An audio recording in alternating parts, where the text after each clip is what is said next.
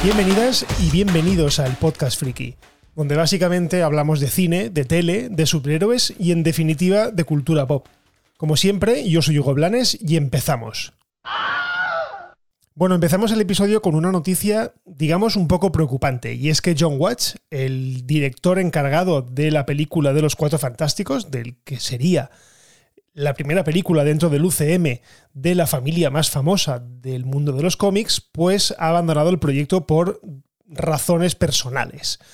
Poco ha trascendido, eh, más allá de que, bueno, parece que el director está un poco cansado. Recordemos que también es director, John Watch, de las tres películas de Tom Holland dentro del UCM, es, es decir, Spider-Man Homecoming, no Way Home y Far From Home. Por lo tanto, bueno, pues parece que el hombre está un poco saturado del universo de Marvel, de los superhéroes, y quiere dedicarse, bueno, pues a otra cosa, a lo mejor a cosas más personales o quién sabe. Bien, el tema está en que, bueno, la película que se debería de estrenar creo que dentro de un par de años, ahora mismo se encuentra sin director. También es cierto que todavía no había empezado ni el rodaje ni nada, por lo tanto, bueno, pues parece un buen momento para volver a pensarse quién es el, el director encargado de, realizarla. Y bueno, como siempre, pues ya están empezando a surgir algunos nombres. El primero, como no podría ser de otra manera, sobre todo quienes habéis visto ya Doctor Strange, la segunda parte, es John Krasinski. ¿Por qué? Bueno, básicamente es desde hace muchísimos meses el que todo el mundo pide que interprete a, a Mr. Fantastic, a Reed Richards, pero también es verdad que es un director de una solvencia bastante probada. No hay más que ver, por ejemplo, las dos películas de A Place, A Place y A Place segunda parte, Un lugar tranquilo. Unas películas que, bueno, eh, funcionaron muy bien en taquilla y por lo visto, pues la, la, crítica también las puso bastante bien. Yo las he visto y la verdad es que no están nada mal. No sé eh, qué tiene que ver ese tipo de cine con el cine de Marvel, pero bueno, también es verdad que una persona que se encarga de un personaje, que también lo haga de la película entera, es decir, que sea su director, pues es una buena opción. La otra opción que se baraja o que se ha venido rumoreando durante las últimas semanas es la de Bryce Dallas Howard, que para quien no lo sepa es la hija de Ron Howard y que, bueno, aparte de actriz, que la hemos visto, por ejemplo, en La forma del agua, una película de... No, The Lady in the Water, la, no sé cómo se llamaba, era una película de Shyamalan, de este, del sexto sentido. Aparte de actriz, también es directora. De hecho, suyos son los mejores episodios de las series de The Mandalorian y de The Book of Boba Fett. O sea, si miráis la serie entera, las dos temporadas de The Mandalorian y la única temporada de The Book of Boba Fett, pues esos episodios que más os emocionan, los episodios mejores, están dirigidos por Bryce Dallas Howard. También, eh, al igual que John Krasinski, también se rumorea que eh, en el caso de que ella se hiciese cargo de la dirección, también podría interpretar a Sue Storm, a Susan Storm, que es la mujer de Reed Richards en, el, eh, en, el, Los Cuatro Fantásticos, perdón. Así que bueno, todo parece indicar que la batalla, entre comillas, queda entre estos dos bueno, no sé al final quién se llevará el gato al agua. Lo que sí que es cierto es que no deben de tardar demasiado en, anunciarlo, más que nada porque el estreno, ya os digo, es eh, relativamente poco tiempo y tienen toda una película que desarrollar. Y bueno, si la noticia de antes hablaba de John Watts y decía que, bueno, había dejado el, el proyecto por razones personales, y que probablemente se iría a hacer alguna cosa más de personal y más, más pequeña, pues no, la verdad es que no, me lo estaba guardando, lo sabía ya, pero me lo estaba guardando porque recientemente Lucasfilm ha confirmado a John Watts como el director de su nueva serie para Disney Plus, una serie de la que realmente sabemos bastante poco, más allá de, eh, atención a la, a la frase que dice, o que pronuncia en el comunicado de prensa Lucasfilm, y es que eh, se ha descrito como una versión galáctica de las películas de Amblin de los 80. Bueno, quien no conozca Amblin, Amblin es la productora de Spielberg, encargada de hacer multitud de películas, como por ejemplo Los Goonies. ¿Vale? Y aquí yo estoy viendo un poco ya que quieren hacer una especie de Stranger Things en el, o de cazafantasmas en el espacio, porque últimamente todos los productos así digamos de nostalgia están centrados en niños y en eh, rollo los Goonies. También sabemos que se situará justo después del retorno del Jedi, por lo que volveremos otra vez al claro caso de Disney o Star Wars o Lucasfilm, como queráis llamarlo, que sigue empeñada en rellenar los huecos que hay entre las películas. En lugar de ampliar horizontes, echar para atrás en el tiempo o para adelante en el tiempo o simplemente alejarse de los planetas que ya conocemos, no, directamente se vuelven a centrar en rellenar los espacios que tenemos, eh, digamos, entre cada una de las películas. Porque recordemos que, por ejemplo, The Mandalorian es, o The Book of Boba Fett son unas series de televisión que están eh, colocadas justo en medio de la trilogía clásica y de la trilogía de las secuelas de Disney.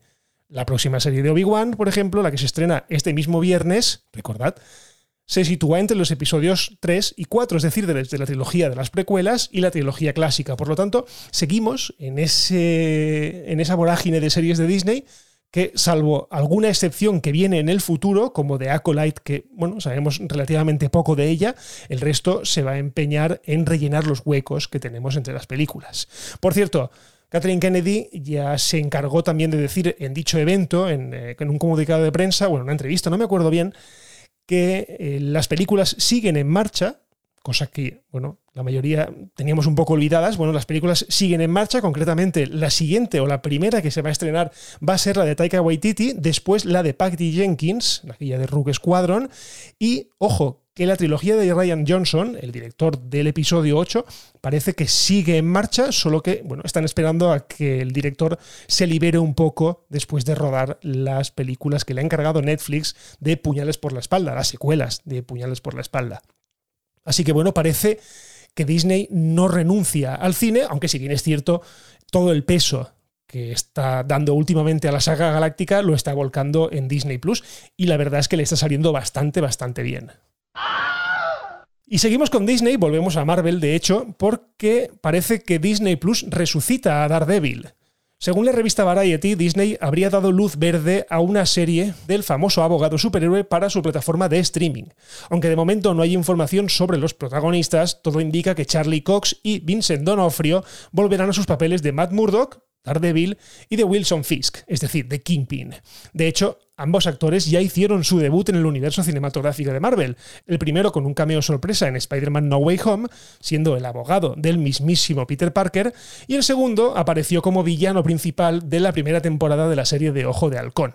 Sea como sea, la serie vuelve, no sabemos si como una siguiente temporada, es decir, que la renuevan y continúan las historias que ya nos contaron en la serie de, de Netflix, que próximamente recalará en Disney Plus, concretamente creo que el 29 de junio, o si será un soft reboot, es decir, una especie de reboot pequeñito en el que, bueno, mantengamos la apariencia del personaje. De hecho, Charlie Cox, como se ha confirmado, volverá a ser eh, Matt Murdock, volverá a ser Daredevil, pero no sabemos todavía qué rollo le darán. No sabemos si mantendrán ese tono oscuro, ese tono violento que tenían las series de Netflix o por contra lo dulcificarán un poco, le darán un poquito de humor y lo adaptarán un poco al entorno o a la atmósfera del, del, UCM.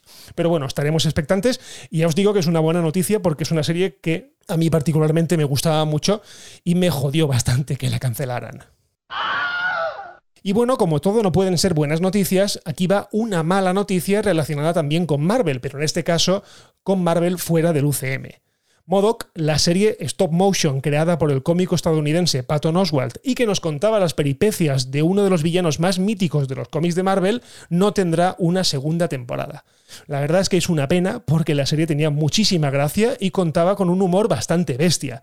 Además me recuerda muchísimo a mi adorada e incomprendida Robot Chicken, más que nada por el humor y por el tipo de animación. Pero bueno, mm, parece ser que no ha tenido su público, parece ser que esta serie, pues, pues Disney no le ha visto ningún tipo de viabilidad más allá de la primera temporada, o simplemente que se cierra, aunque la, aunque la serie realmente termina con una especie de cliffhanger, pero bueno, podría ser el final tranquilamente y no pasaría nada. Pero ya os digo, una lástima porque este malo cabezón de, Marvel, que aquí lo, lo, vistieron un poco como un fracasado y como un tío que siempre pues, metía la pata, pues la verdad es que me ha gustado mucho. Y os digo, si queréis verla, echadle un ojo que está en Disney Plus. Pero bueno, nos quedaremos solamente con esta primera temporada. Bueno, y terminamos el episodio con una noticia que, si bien no se ha confirmado al 100%, ya van surgiendo bastantes rumores y medias confirmaciones de que va a ocurrir. Y es que Disney Plus va a estrenar una versión barata, entre comillas, de su plataforma de streaming. ¿En qué consiste este tipo de suscripción más barata? Bueno, lo primero es que, según se especula, costará entre 2 o 3 dólares al mes eh, en contrapunto a los 8 que cuesta actualmente la plataforma, digamos, de manera estándar. Pero lo más importante es cómo afectará esa rebaja de precio. Bien, meterán anuncios. Esto es claramente lo que quieren hacer. El sistema, bueno, pues según han aclarado diversas fuentes, lo que van a hacer es que de cada hora de emisión o de cada hora de reproducción de contenido de Disney Plus, te meterán un anuncio, dos, tres, no se sabe exactamente cuántos. Creo que estuve leyendo que alrededor de cuatro minutos por cada hora de visionado, lo cual, bueno, para la gente que le dé igual que le metan unos anuncios, pues la verdad es que no es un mal sistema. De hecho, creo recordar que otras plataformas meten anuncios, en este caso solo meten anuncios de su contenido. Eh, por ejemplo, eh, Amazon Prime mete antes de cada episodio una especie de tráiler o teaser de algún episodio que tiene él en su plataforma. Y Apple TV Plus hace más o menos lo mismo. Movistar también mete anuncios, por ejemplo, en su servicio de televisión a la carta, pero este te lo mete en el principio y además no te da la opción de saltártelo.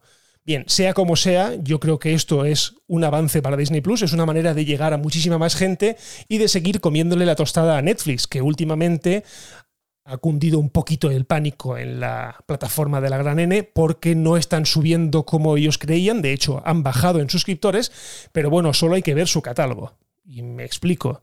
O sea, Netflix tiene un problema y es que eh, su contenido propio, pese a que lo está produciendo como churros, pues la verdad es que su calidad deja bastante que desear, salvo honrosas excepciones. Entonces, eh, ¿qué ocurre? Todo aquel material que tiene, todo ese fondo de armario que tiene Netflix licenciado de otras casas, eh, de otras productoras, perdón, pues poco a poco va a ir perdiéndolo. Evidentemente se nutrió durante muchos años de ese contenido, pero ese contenido eh, acaban los contratos y poco a poco van volviendo a las que serán sus casas eh, oficiales. Prácticamente todas las majors, todas las productoras tienen su propia plataforma de streaming, salvo Sony, creo recordar, el resto pues HBO Max, Paramount Plus, Disney Plus, todas estas tienen ya su casa y por lo tanto Netflix poco a poco irá quedándose sin su catálogo y solamente se podrá centrar en su contenido de producción propia, que bueno, es muchísimo, es muy amplio, pero también es verdad que pasan eh, a veces muy desapercibidos los estrenos, salvo honrosas excepciones como por ejemplo el de esta semana que estrenan Stranger Things. Pero bueno, sea como sea, Disney Plus le planta cara a Netflix, está emperrada en ser la número uno y yo calculo que en cuestión de un par de años puede conseguirlo tranquilamente. Bueno, y hasta aquí un nuevo episodio del Podcast Friki. Muchísimas gracias por escuchar y ya sabéis, si os ha gustado, compartid este podcast porque así podremos llegar a muchísima más gente. Dejad valoraciones si la plataforma os lo permite. Suscribíos porque así os enteraréis de todos los episodios que voy publicando. Si os queréis poner en contacto conmigo, como siempre estoy en Twitter en arroba Hugo Blanes y en arroba el Podcast Friki. Y por lo demás, lo dejamos aquí y nos escuchamos en el próximo episodio del Podcast Friki. Un abrazo y adiós.